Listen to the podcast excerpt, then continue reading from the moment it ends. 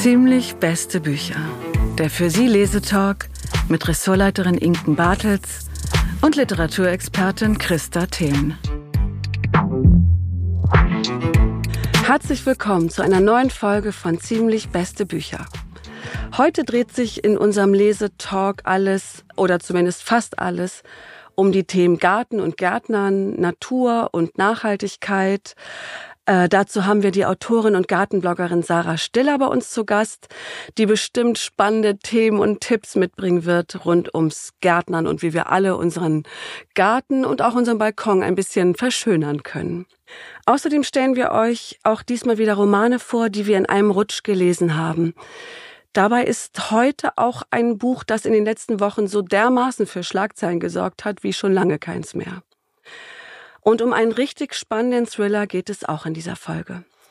Ja, Natur und Gärten sind in der Literatur ja seit jeher beliebte Themen und Motive.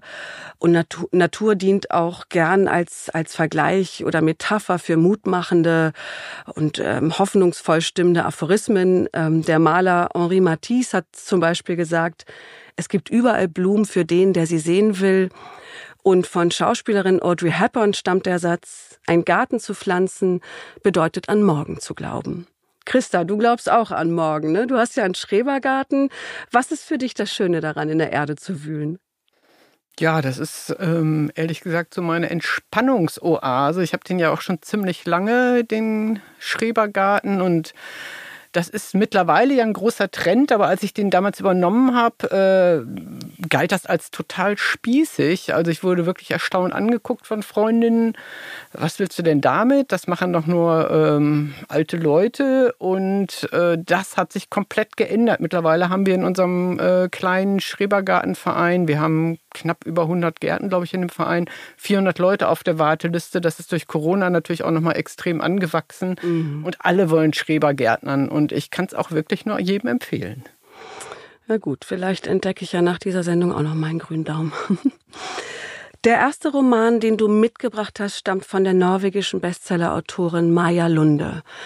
Ähm, Maja Lunde landete vor fünf Jahren mit Die Geschichte der Bienen ein ja, Überraschungserfolg, muss man eigentlich sagen. Ne? Ähm, und jetzt erscheint äh, der vierte Roman. Also sie hat äh, jetzt insgesamt also eben vier Klimabücher geschrieben. Der vierte kommt jetzt und heißt Der Traum von einem Baum. Äh, ja, Christa, worum geht es diesmal? Ähm, ja, wie du schon sagst, also es ist eine, ein Quartett, sage ich mal. Also dieser Auftakt, die Geschichte der Bienen war, ähm, was ist die Steigerung von Überraschung? Äh, große Überraschung, sage ich jetzt mal, äh, weil das war ihr Debüt und hat sich also weltweit millionenfach verkauft und war in Deutschland eben auch ein großer, großer Erfolg. Was besonders erstaunlich ist, weil das Thema jetzt erstmal nicht so sexy ist, dass man denkt, ja, bei dem Thema natürlich, da springen alle drauf. Es geht um Nachhaltigkeit Nachhaltigkeit, es geht um die Klimakatastrophe, um die bedrohte Natur. Und äh, mit dem Traum von einem Baum schließt sie eben dieses Quartett ab. Das ist die letzte Folge. Es geht um ähm, Tommy, seine Brüder und seine Großmutter. Die leben im arktischen Spitzbergen und hüten da eine Saatgutkammer. Und dann zugleich, es gibt zwei Erzählperspektiven, gibt es noch eine Chinesin, die mit dem Boot aus China unterwegs ist in dieses arktische Spitzbergen, weil sie diesen Inhalt der Saatgutkammer brauchen, weil die Welt ist bedroht, die Menschen leiden Hunger, das spielt also alles so in der nahen Zukunft. Und äh, diese Tao äh, kommt auch schon im ersten Band vor. In der Geschichte der Bienen ist sie eine junge Frau noch und eine der Handbestäuberinnen, die also in China auf großen, großen Obstplantagen die Obstblüten mit der Hand bestäuben. Das gibt es ja heutzutage auch schon. Ich glaube schon seit den 80er Jahren, wenn ich das richtig nachgelesen habe, weil die Bienen eben in großen Teilen dieser monokulturellen Obstplantagen einfach ausgestorben sind. Da kommen die nicht mehr hin, da finden die äh, nicht die richtigen Lebensumstände und da werden die Blüten tatsächlich mit dem Pinsel bestäubt. Und das macht, hat diese Tao eben auch in diesem ersten Band gemacht. Und ähm, das ist eben letztendlich das Setting, also dieses, äh, diese bedrohte Natur, diese Menschen, die sie retten wollen. Und das ist ein großes Thema, was sie hier wieder aufmacht. Und zugleich geht es aber ganz stark um eben menschliche Empfindungen, um die Widersprüche auch und um unsere Sorgen und Glücksmomente in Verbindung mit Natur. Also das macht die einfach super auch wie untrennbar Menschheit und Natur verknüpft sind. Dafür findet die eine ganz schöne, einfache Sprache. Sie ist, finde ich, eine ganz tolle Erzählerin und schafft es eben, dieses doch eher anspruchsvolle Thema auch sehr, sehr warmherzig zu erzählen. Ich habe da mal eine Stelle mitgebracht, die lese ich euch jetzt mal vor. Oder dir vor allem, Inken, lese ich dir jetzt mal vor. Moment. Neben den vielen Gebäuden, die die Natur längst erobert hat, gibt es aber auch gepflegte Häuser. Die Schäden und Abnutzungserscheinungen wurden mit einem Flickenteppich aus Materialien repariert, mit Sperrholzplatten und Treibholz. Und überall finden sich Spuren von Menschen. Ein verlassenes Hochbeet, Trockenfisch, der unter einem Dach hängt, ein Fahrrad und ein Schlitten. An einigen Stellen kann man Gardinen hinter den Fenstern erahnen, Gemälde an den Wänden, Nippes und Bücher.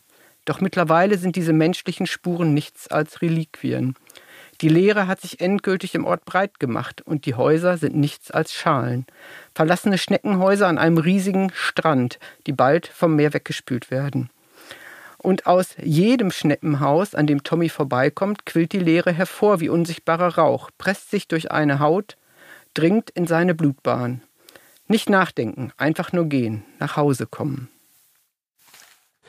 Ja, also poetisch auf jeden Fall, aber ehrlicherweise muss ich sagen, fand ich das jetzt auch ähm, ganz schön düster. Also ähm, das klingt eher nach so einer Dystopie, also äh, wenig hoffnungsvoll. Ja, düster. Also ich mich fröstelt fast ein bisschen. Ähm, ist, ist die ganze Geschichte so? Also malt sie eher ein düsteres Zukunftsbild oder gibt's da jetzt auch ehrlich gesagt passend zum Sommer auch ein bisschen Licht und, und Hoffnung? Also da kann ich auf jeden Fall Hoffnung machen, weil äh, das ist eben das Wunderbare an diesem Buch. Das ist, dann gebe ich dir völlig recht, ja erstmal ein düsteres Thema oder auch so ein Angstmacher-Thema. Aber das Kunstvolle an diesem Buch ist eben, das ist ja kein Wissenschaftsthriller jetzt wie Der Schwarm, ne, wo die Apokalypse droht und wenn wir nicht alle dies und jenes tun, dann wird es uns ganz fürchterlich erwischen ähm, das macht Maya Lunde ganz anders. Also äh, die erzählt eben ganz dicht an ihren Menschen entlang. Ähm, ist gleichzeitig auch sehr lehrreich, finde ich. Die greift auf berühmte Forscher zurück. Das hat sie eigentlich in jedem Band dieses Quartetts gemacht. Diesmal spielt ein russischer Botaniker eine wichtige Rolle. Nikolai Ivanovich Wabilov heißt der, der sich eben für diese Saatgutthemen schon sehr, sehr früh interessiert hat und da wichtige Forschungsergebnisse hatte äh, als einer der ersten. Ähm, das ist total interessant, aber es ist eben nie belehrend oder will jetzt auch kein Wissenschaftsbuch sein. Und das hat mir wahnsinnig gut gefallen. Und diese Geschichte mit der Saatgutkammer ist einfach auch total interessant. Das hast du jetzt schon mehrfach erwähnt, diese Saatgutkammer. Was hat es denn mit, damit auf sich in dem Roman? Ja, das Spannendste ist ja, die gibt es wirklich. Ich wusste das auch nicht, aber die ist tatsächlich auch in Spitzbergen. Da gibt es einen sogenannten weltweiten Saatguttresor, in den äh, lagern also Länder ihre Nutzpflanzensamen ein, damit die nicht verloren gehen. Und das ist wie so eine Art Bank, auf der man eben etwas hinterlegt, was man vielleicht später noch braucht. Und damit soll natürlich auch die Vielfalt der Pflanzen erhalten werden, weil in Monokulturen, wie wir das ja heutzutage in der Landwirtschaft oft haben und wie wir das teilweise ja angeblich auch für die Ernährung der Weltbevölkerung brauchen, ähm, gibt es ja riesige Rapsfelder, riesige Maisfelder, die auch manchmal sehr, sehr schön aussehen, vor allem wenn der Raps blüht. Aber letztendlich ist diese Vielfalt der Pflanzen eben wahnsinnig wichtig für unsere Zukunft. Und ich finde dieses äh, dieser Tresor, das ist so ein starkes Symbol, das ist eben auch ein hoffnungsvolles Symbol. Mhm. Was mich interessieren würde, was treibt Maya Lunde eigentlich an, da jetzt, wie gesagt, inzwischen den vierten Klimaroman zu schreiben? Also sie ist ja eigentlich Psychologin. Sie hat vor, vor diesem Roman eben hat sie äh, Kinderbücher geschrieben. Ja, weißt du das? Also was, warum, warum macht sie das? Also sie hat tatsächlich mal gesagt, sie hat das Buch geschrieben, was sie selbst gern lesen würde. Äh, und man kann ihr zu ihrem Geschmack gratulieren, weil das wollten ja auch sehr viele andere Menschen äh, lesen. Und äh, sie selbst ist in der Stadt aufgewachsen, also nicht in der Natur, aber war ein sehr naturverbundenes Kind. Ihr Vater segelte gern, hat sie oft mit rausgenommen aufs Wasser. Ihre Mutter war vielleicht eine frühe Ökologin, muss man fast sagen. Also sie hat sehr viel, äh, der hat sehr viel gelegen an der Bewahrung der Natur. Und äh, Maya Lunde selbst hat aber Psychologie studiert und Literatur, also keine äh, Biologie.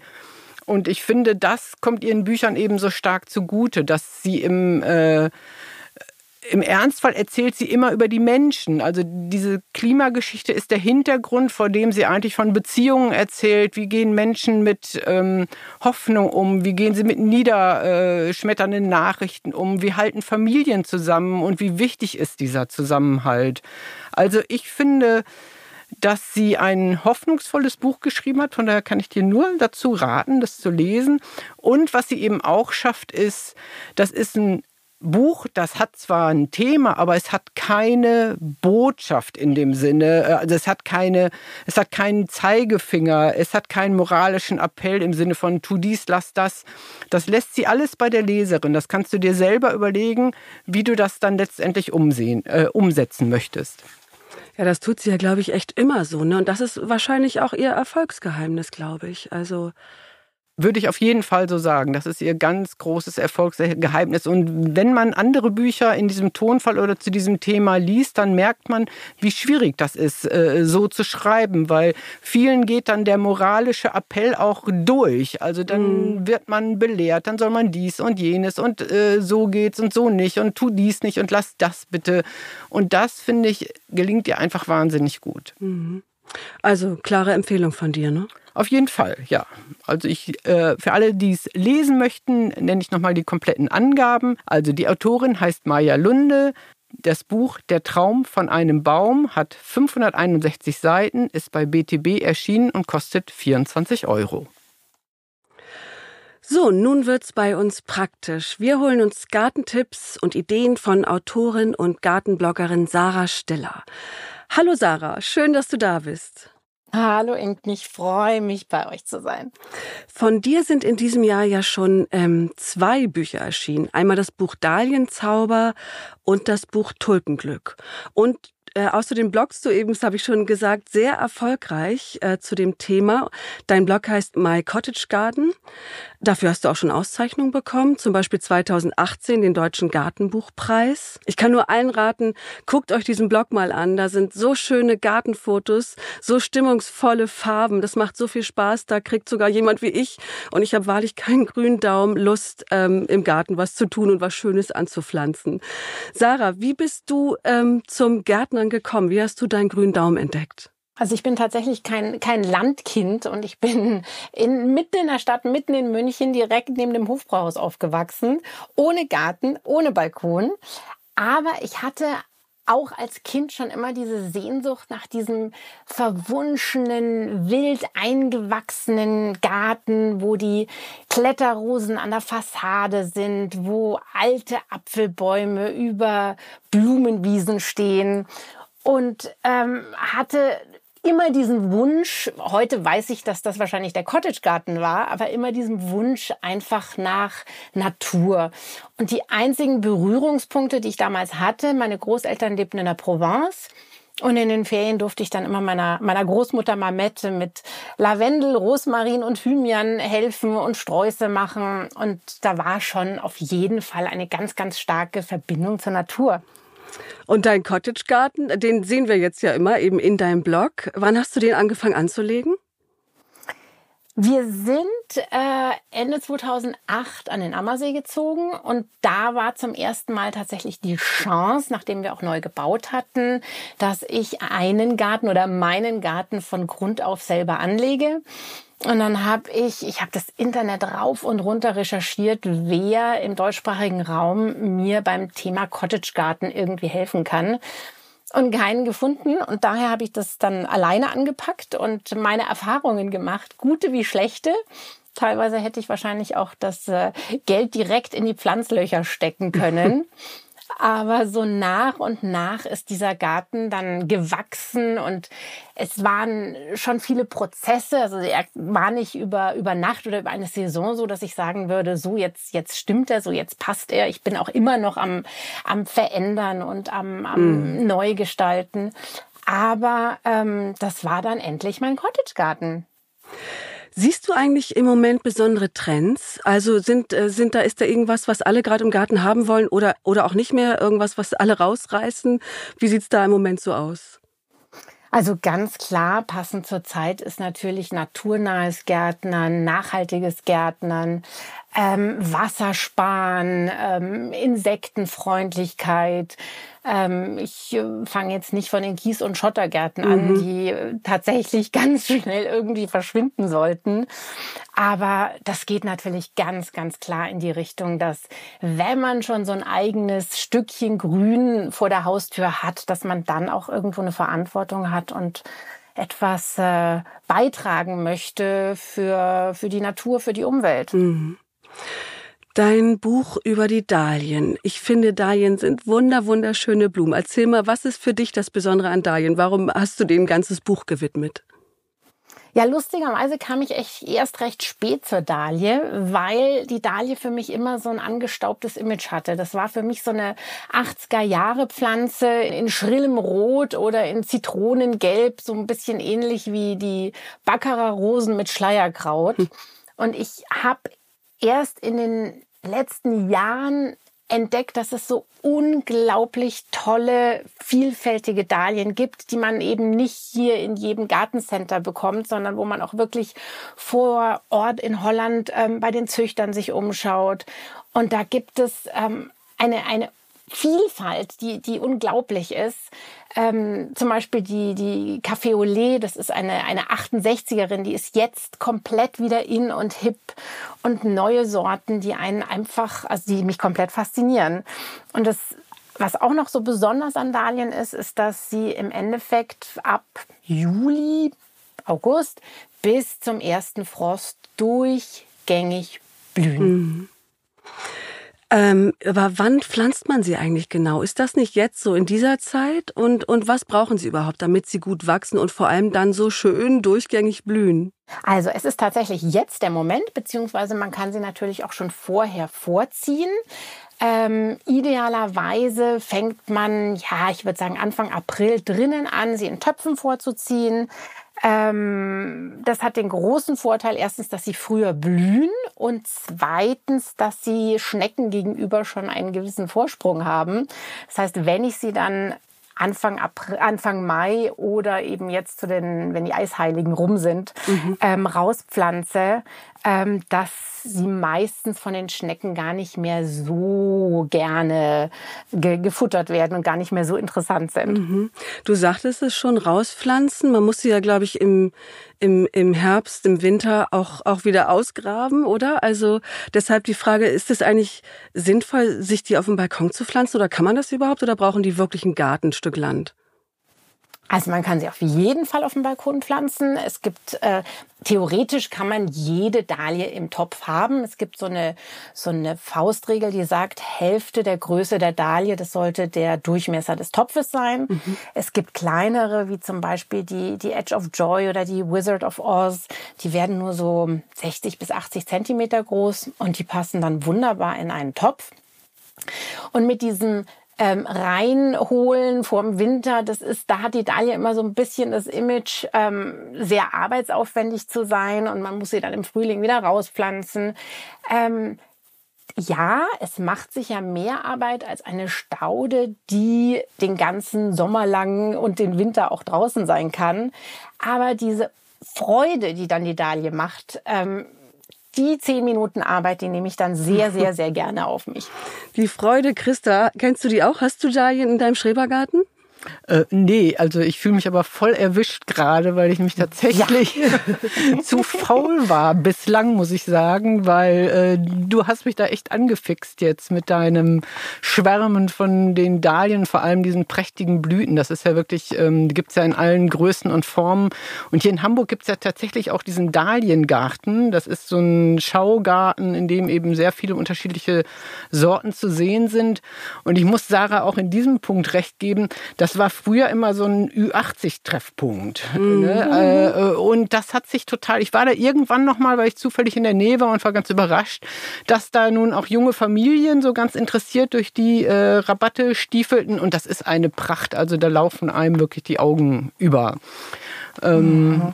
Ja, äh, vielleicht noch als Tipp, ähm, damit sie auch wirklich bis zum ersten Frost blüht. Wenn die Dahlie anfängt zu welken, die Blüte, immer wegschneiden, weil in der Sekunde, wo sie dann anfängt, Samen anzusetzen, dann hat sie ihre biologische Aufgabe erfüllt und wird dann relativ blühfaul. Also insofern, je mehr man sich auch rein für die Vase holt, ähm, desto besser ist es und desto ah. mehr wird sie blühen. Das ist ja gut, okay. Sympathisch, faule Blumen, ja, das, oder? Da fühle ich mich doch irgendwie, da finde ich mich direkt drin wieder. Also ich gehöre aber auch so ein bisschen eher, das hast du eben auch schon erwähnt, äh, zu dieser naturnahen Fraktion. Das war auch mhm. so ein mhm. Grund, warum ich so mich mit Dahlien, weil die oft so sehr üppig sind und so sehr gefüllte Blüten haben. Aber in deinem Buch habe ich eben auch Sorten gesehen, die so ein bisschen, sag ich mal, simpler sind. Das ist dann auch eher so mein Gartenstil, sage ich mal. Mhm. Und ähm, das fand ich ganz inspirierend. Also da findet man sicherlich die eine oder andere Pflanze oder Sorte, die da gut in mein Beet passen würde. Und da sind Dahlien manchmal sehr, sehr zu Unrecht, werden sie als ähm, nicht insektenfreundlich abgestempelt, weil selbst die geschlossenen Dahlien, die Pompon-Dahlien, die, die wirklich, wo man denkt, da ist kein Nektar und nichts, irgendwann, wenn sie dann aufblühen, geben auch sie ihre Staubgefäße frei.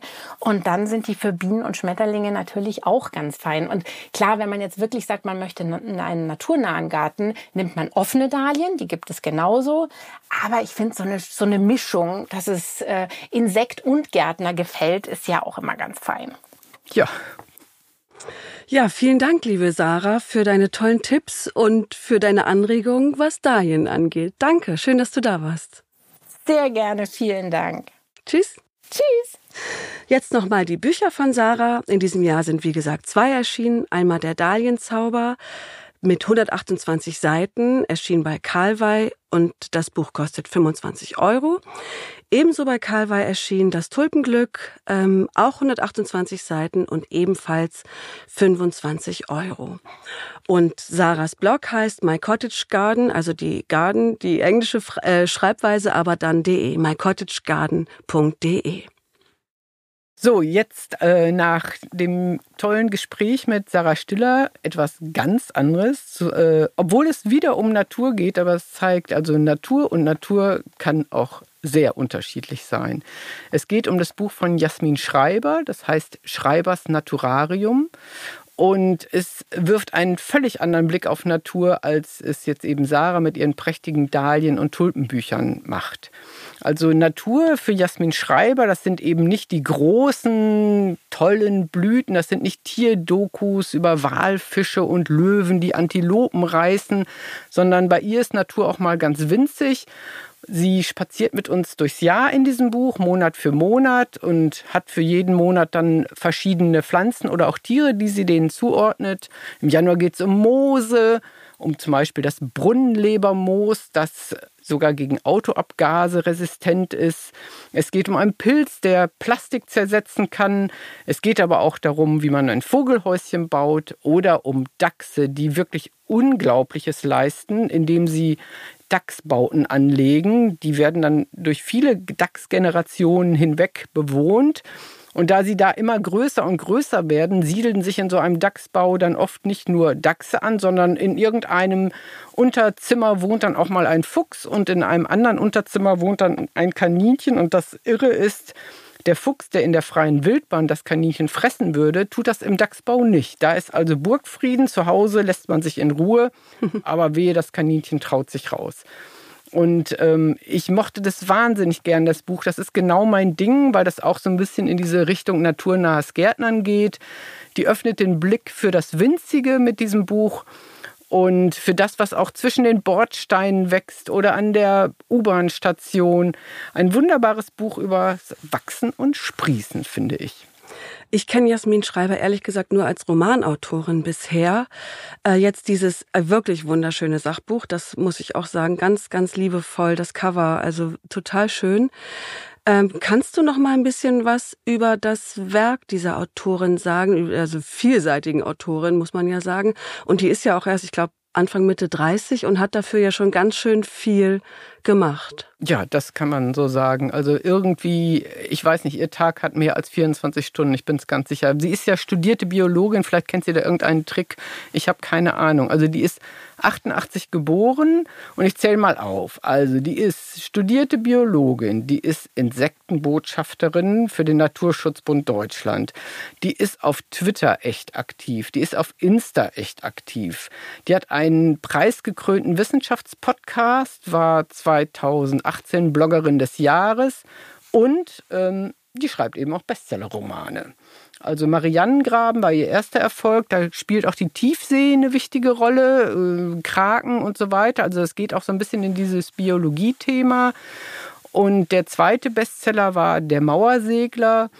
Da geht es eben auch um Themen wie Verlust, Abschied, Trauer und da ist Natur eben auch Trostspenderin. Das fand ich auch ganz mhm. schön umgesetzt in dem Buch. Ja, weil du das gerade sagtest, Trostspenderin, das äh, ist ja auch äh, wissenschaftlich ähm, bewiesen, dass Natur, ähm, die, die Kraft der Natur eine heilende Wirkung auf uns hat, auf unsere Seele, auf unseren Körper. Also ich meine, denken wir mal nur an Corona, wie, wie voll da hier in Hamburg die Elbe war, die Alster war, die Parks waren, naheliegende Wälder waren. Ich, also klar mussten wir auch alle raus zwischen Homeoffice und Homeschooling, damit damit wir nicht vollends verrückt werden. Aber ich glaube, wir haben auch irgendwie alle instinktiv gespürt, dass da was mit uns passiert, dass, dass es, dass es äh, einfach gut tut. Also ähm, schon 15 Minuten, egal ob im Park oder im Wald, äh, reichen, um, um unseren Blutdruck zu senken und, und um den, die Konzentration des Adrenalins im, im Blut, dass die sich reduziert. Also das ist wirklich ein ganz toller äh, Entspannungsort. Also denken wir nur an Waldbaden und so. Das ist, das ist wirklich alles kein spinnerter Kram, das hat alles Hand und Fuß. Ähm, ja, und die Natur ist einfach für unser Immunsystem ein super Booster. Also ähm, danke, was du alles weißt. Also ich bin sehr beeindruckt, aber jetzt kann ich also mein entspanntes Gärtnern auch noch mal ganz anders verstehen, weil es tatsächlich so ist. Also in Phasen, äh, wo ich sehr viel zu tun habe oder wo so dieses Arbeiten, Kind, Haushalt, was auch immer äh, und dabei auch noch super aussehen, ähm, einfach zu anstrengend war, bin ich dann oft in den Garten gegangen und ähm, Viertelstunde, 20 Minuten und dann schalte ich ab. Und dann bin ich mit meinen Gedanken wirklich an, woanders und entspanne mich. Und nebenbei entsteht auch noch ein hübscher, ein hübsches Beet oder ein hübscher Garten. Also zur Ruhe kommen ist auf jeden Fall etwas, was ich auch ganz stark mit Natur verbinde. Mhm. Für dich, das muss ich kaum noch fragen, ist das ein ziemlich bestes Buch, ne? Ja, Unbedingt. Also ich habe schon ein paar Freundinnen auf meiner Liste, äh, die demnächst oder im Laufe des Jahres noch Geburtstag haben und die eben auch Gartenfreundin sind. Also die werden dieses Buch bekommen. Und ähm, ich finde es eben auch toll, das ist so ein Buch, das muss man auch nicht von Anfang bis Ende jetzt in einem durchlesen. Das kann man einfach mal aufschlagen und anfangen zu schmökern. Und sie überrascht einen immer wieder auf jeder Seite. Also ich bin sehr angetan. Vielleicht auch für alle, die es vielleicht auch lesen möchten, hier nochmal die Angaben. Jasmin Schreiber, Schreibers Naturarium, 352 Seiten. Erschienen ist das beim Eichborn Verlag und kostet 26 gut investierte Euro. In einem Rutsch gelesen.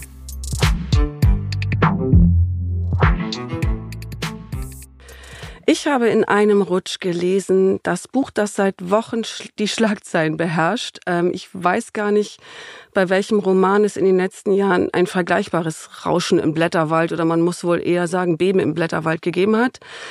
Es geht natürlich um Benjamin von Stuckrad-Barre und sein ja Schlüsselroman, von dem er allerdings sagt, es sei kein Schlüsselroman, noch wach.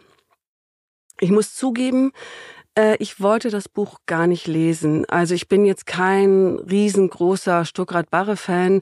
Damals mit Mitte 20 habe ich auch sein Durchbruch-Soloalbum äh, durchaus verschlungen und fand das super. Aber meine Begeisterung für ihn ähm, ebbte dann auch relativ schnell wieder ab. Aber nun war ich einfach so neugierig, weil das Ding ja so hohe Wellen im Vorfeld geschlagen hat und wirklich alle, alle, alle darüber berichtet haben Ja, und deshalb habe ich gedacht, das ist jetzt was für in einem Rutsch gelesen und ich habe es dann auch in einem Rutsch gelesen. Äh, also für alle, die jetzt möglicherweise noch nicht genau wissen, worum dieser Roman, äh, um den eben seit Wochen die Schlagzeilen sich drehen, äh, worum es da überhaupt geht. Also ganz kurz, Benjamin von Stuckrad-Barre war im echten Leben sehr eng befreundet mit Matthias Döpfner, Vorstandsvorsitzender des Axel Springer Verlags, für den auch Stuckrad-Barre gearbeitet hat. Zum Axel Springer Verlag gehört auch die Bild-Zeitung und dessen inzwischen geschasster Chefredakteur Julian Reichelt wird vorgeworfen, er habe seine Macht missbraucht, um sich jungen Frauen, also Untergebenen, ähm, äh, zu nähern. So, und genau darum geht es in Noch wach. Es gibt einen Fernsehsender in Berlin, ähm, der Ich-Erzähler nennt ihn abwertend den Brüllsender. Und wie im echten Leben äh, ist, ist der Ich-Erzähler äh, auch mit dem Chef des Senders befreundet, also wie Stuckrad Barre mit Döpfner. So, also insofern klar, die Parallelen sind absolut da. Und er sagt auch, dass er sich von der Realität äh, hat inspirieren lassen, aber doch ein sehr eigenes Werk geschaffen hat. Ob er das, ob das so ein eigenes Werk ist, das weiß ich nicht. Ähm, und auch in dem Roman gibt es einen Chefredakteur, der auch seine Macht, seine Position missbraucht, um sich so jungen, jungen Mitarbeiterinnen zu nähern. Ähm, der Ich-Erzähler lernt eine Mitarbeiterin kennen, eine junge Praktikantin, Sophia, und die, so erfährt er im Grunde von den Geflogenheiten des Chefredakteurs. Laut Verlag ist der Roman ein Sittengemälde unserer Zeit. Und das ist der Roman auch. Also äh, Stuttgart Barre beschreibt ähm, diesen Typus Alpha-Tier und, und ähm, männlich geprägte Strukturen in Unternehmen, wie es sich damit verhält, äh, wie das da funktioniert und was für einen Einfluss all das auf Mitarbeitende hat ähm, und auch auf die Gesellschaft. Das äh, beschreibt er alles wunderbar und auch wirklich sehr, sehr ähm, unterhaltsam. Aber dieser Roman war zumindest, so habe ich es verstanden, im, am, äh, von Beginn an als der totale MeToo-Roman äh, angepriesen. Also so endlich ein Roman, ähm, der sich den Frauen, den Opfern annimmt, ähm, der ihre, ihre Scham thematisiert. Doch das habe ich eben, also ehrlich gesagt, in diesem Roman vergeblich gesucht.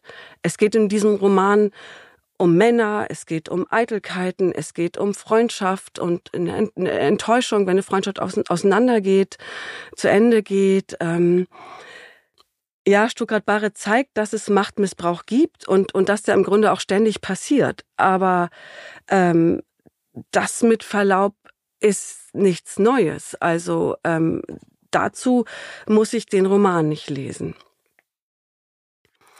Ähm, was mir an dem Roman ehrlich gesagt überhaupt nicht gefällt, ist, wie die Frauen dargestellt werden. Das sind, also klar, es sind auch junge Frauen, aber sie werden irgendwie so als so junge Dummchen dargestellt. Und ähm, das, das gefällt mir überhaupt nicht. Und das wird, finde ich, dem ganzen Thema äh, Machtmissbrauch und, und den, den Problemen, die damit einhergehen, mit, mit männlich geprägten Strukturen, eben auch überhaupt nicht gerecht. Ähm, also ich muss aber sagen, wenn man den Stil von Stuttgart Barre mag und wenn man wissen will, wie es in der Berliner Medienbranche so zugeht, dann lest diesen Roman, da werdet ihr durchaus gut unterhalten. Wenn man aber tatsächlich einen MeToo-Roman sucht, ähm, der auf realistische Art und Weise die Opfer äh, behandelt sozusagen und, und auch was zur Debatte beiträgt, ähm, wie wir in Zukunft mit Machtmissbrauch und patriarchalen Strukturen umgehen wollen und sollen und diese vielleicht auch auflösen können, ähm, dann ist dieses Buch garantiert das Falsche. Denn zu diesen, all diesen Fragen trägt es überhaupt nichts bei. Klar, man kann sagen, das muss ein Roman auch nicht. Ähm, der kann ja einfach irgendwas abbilden und dann äh, ist man gut unterhalten. Ja, klar. Ähm, aber dann, ehrlich gesagt, verstehe ich diesen ganzen Hype nicht. Ähm, aber immerhin funktioniert dieser Hype. Also heute, wir nehmen jetzt Mitte Mai den Podcast auf, steht das Buch, ich glaube, in der zweiten Woche auf Platz eins der Spiegel Bestsellerliste. Also klar, wunderbar. Also Christa, hast, hast du da reingelesen? Hast du eine Meinung dazu? Äh, ja, reingelesen habe ich, aber das war es dann auch. Also ich habe den Anstieg gelesen und dann äh, hat mich das ehrlich gesagt derartig nicht interessiert, dass ich es dann einfach nicht zu Ende gelesen habe. Also ähm, mein positiv, wir wollen ja positiv über Bücher besprechen, äh, sprechen und deshalb sage ich jetzt etwas sehr Positives über dieses Buch, was mir nicht gefallen hat.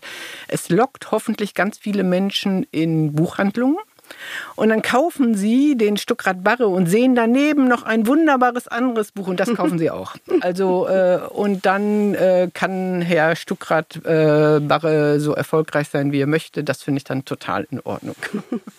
Gut, also für alle, die jetzt in Buchhandlungen das Buch von Stuckrad Barre kaufen möchten, also Benjamin von Stuckrad, Stuckrad Barre, noch wach. Erschienen ist das Ganze bei Kiepenheuer und Witsch, hat 384 Seiten und kostet 25 Euro. Christa, was hast du in einem Rutsch gelesen? Ja, ich habe dann eben aufgehört, äh, noch wach zu lesen und habe stattdessen Tochter einer leuchtenden Stadt gelesen. Äh, das ähm, war ähnlich vielleicht wie bei dir. Ich las den Klappentext und dachte, hm, ja, spielt in Smyrna. Äh, wo ist denn diese Stadt? Von der habe ich ja überhaupt noch nie gehört. Ähm, äh, das hat mich alles nicht so richtig abgeholt. Das Cover allerdings schon. Es ist ein wahnsinnig schön gemachtes Buch. Aber die Geschichte hat mich wirklich begeistert. Es ist ein schillernder Schmöker und diese Stadt Smyrna ist das heutige Izmir, ähm, was schon ein bisschen dieses Spannungsfeld des Romans veranschaulicht. Es geht nämlich sowohl um türkische als auch um griechische Städte, beziehungsweise vor allem um Regionen, um die sich die Griechen und Türken immer wieder äh, und vor allem Anfang des 20. Jahrhunderts gestritten und bekriegt haben. Und in dieser Stadt ähm, gibt es also eine junge Frau namens Edith, die ist Tochter einer französischen Familie, weil anfangs ist diese Smyrna ein Multikulti-Stadt im allerbesten Sinne. Da leben Griechen und Türken und Briten und Franzosen und Spanier. Und diese Edith äh, stellt eben fest, dass ihr äh, Vater, also der Mann ihrer Mutter, gar nicht ihr richtiger Vater ist. Ähm, es ist eine große Liebesgeschichte zwischen dieser Edith und einem jungen ähm, Inder, der äh, als erster Inder einen Abschluss in Oxford hat und eine Art Spion ist, der da für die Briten in Smyrna ähm, Informationen sammeln soll. Die beiden verlieben sich also unsterblich ineinander. Dann gibt es noch eine Mutter mit einer Tochter, ähm, deren Geschichte ich jetzt nicht verraten will, um nicht zu viel äh, zu spoilern von dem äh, Roman. Und es gibt eine rätselhafte Erzählerin, die sich Scheheserade nennt und von der man anfangs eben auch nicht weiß, wer ist denn das eigentlich genau. Und vor dem Hintergrund der politischen Ereignisse, also es ist Erster Weltkrieg und dann gibt es also eine Brandkatastrophe im Jahr 1922, die eine ganz wichtige Rolle spielt in dem Buch. Vor diesem Hintergrund werden eben diese zutiefst menschlichen Schicksale erzählt. Und ich finde, dass das ganz wunderbar gelungen ist. Man taucht also wirklich ein in diese Welt und äh, die gesellschaftlichen Entwicklungen werden also immer nur in ihrer Konsequenz für die Menschen erzählt. Das ist jetzt kein Buch, wo es dann seitenweise auf einmal um irgendwelche Politikentwicklung oder Kriegsschauplätze geht oder so. Und ähm, die Autorin ist äh, in Istanbul geboren, lebt heute selbst in Athen, kennt also auch beide Nationen und Nationalitäten, Türkei und Griechenland. Und die schlägt sich auf keine Seite. Das finde ich auch wahnsinnig gut gelungen. Die erzählt also wirklich vom Leben, vom Alltag dieser Menschen, von den Düften dieser Stadt, von dem Vielvölkerstaat, äh, den diese Stadt eben auch irgendwie repräsentiert. Und die Frauen sind wahnsinnig selbstbewusst. Also es räumt auch mit diesem Vorurteil auf, dass das alles nur irgendwelche verhuschten äh, Frauen sind, die sich also gegen Männer nicht durchsetzen können. Das ist, äh, die haben durchaus ihre Mittel und Wege, ihre selbstbewussten eigenen Wege zu gehen. Und zugleich ist es auch eine sehr tragische Geschichte, weil es eben um eine höchst problematische Beziehung geht, sage ich mal. Also total gut, unbedingt lesen. Ich sage euch nochmal die kompletten ähm, Daten dazu. Die Autorin heißt Daphne Suman, Tochter einer leuchtenden Stadt. 496 Seiten, ist im List Verlag erschienen und kostet 23,99 Euro. Jetzt wird's spannend.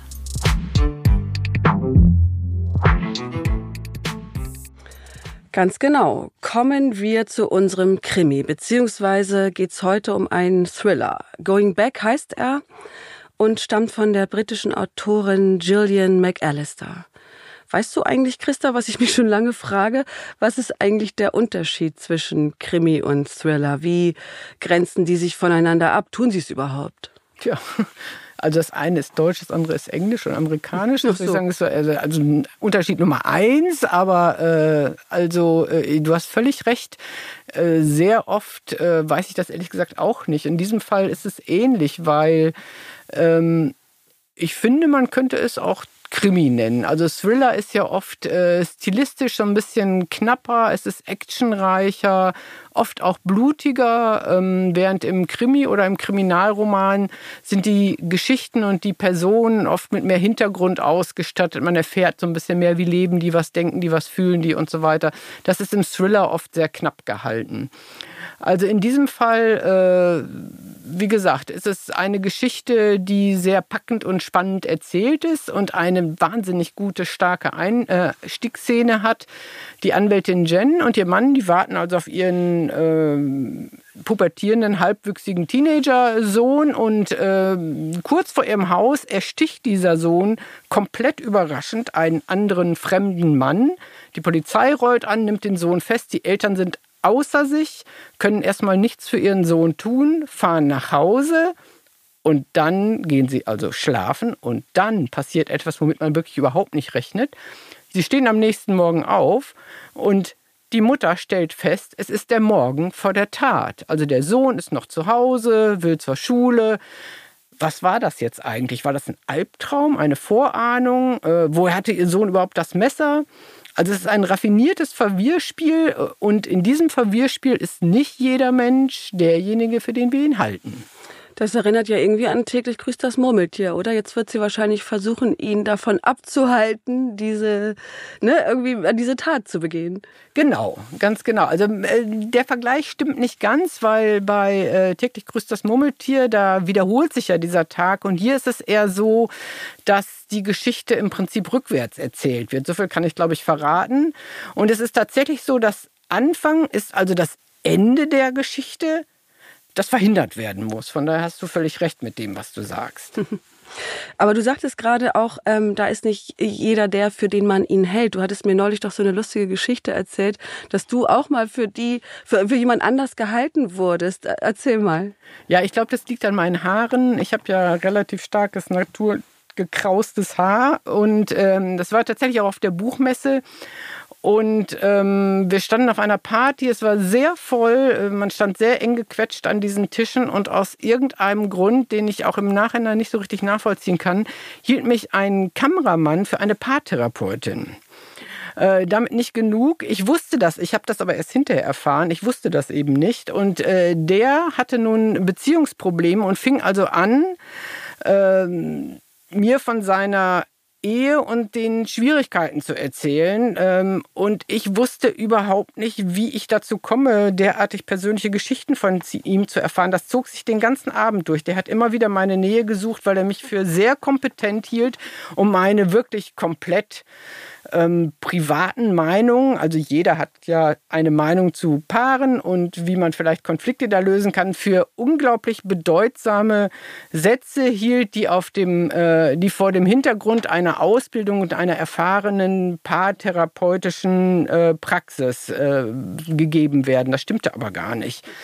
Und im Nachhinein habe ich mich immer wieder gefragt, ähm, wie kann das sein? Und ich hätte mich einfach komplett dafür ausgeben können. Und er hätte das nicht gemerkt. Ich habe ihm das irgendwann gesagt, also als ich das dann erfahren habe. Und er war komplett überrascht.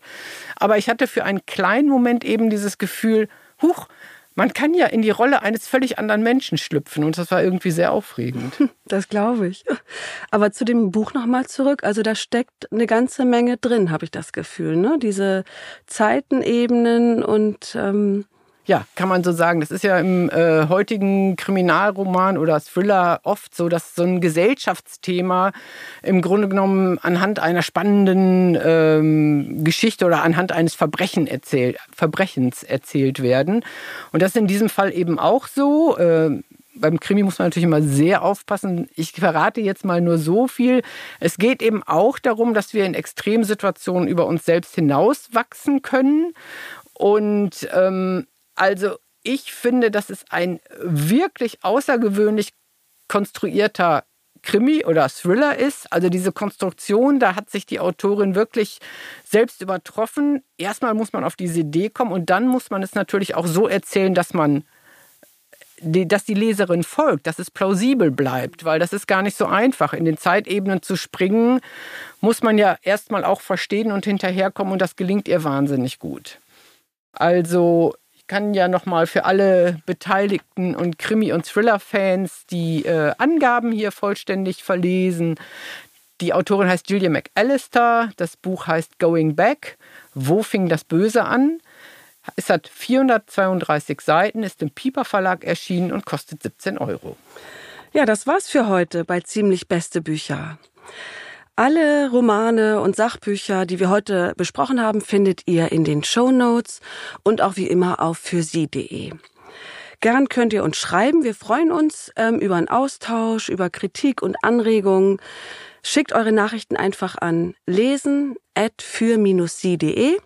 Ich wiederhole nochmal, lesen at für mit ue sie.de. Die nächste Folge ziemlich beste Bücher äh, erscheint zusammen mit der für Sie Ausgabe 14 am 21. Juni. Dann stellen wir euch die schönsten Bücher für den Urlaub vor, für entspannte Stunden am Meer, in den Bergen und auf Balkonien. Mit dabei wird sein ähm, der Krimi Toskanische Sünden von Paolo Riva. Ja, bis dahin, bleibt gesund und nehmt euch Zeit zum Lesen. Tschüss. Und auch von mir. Tschüss.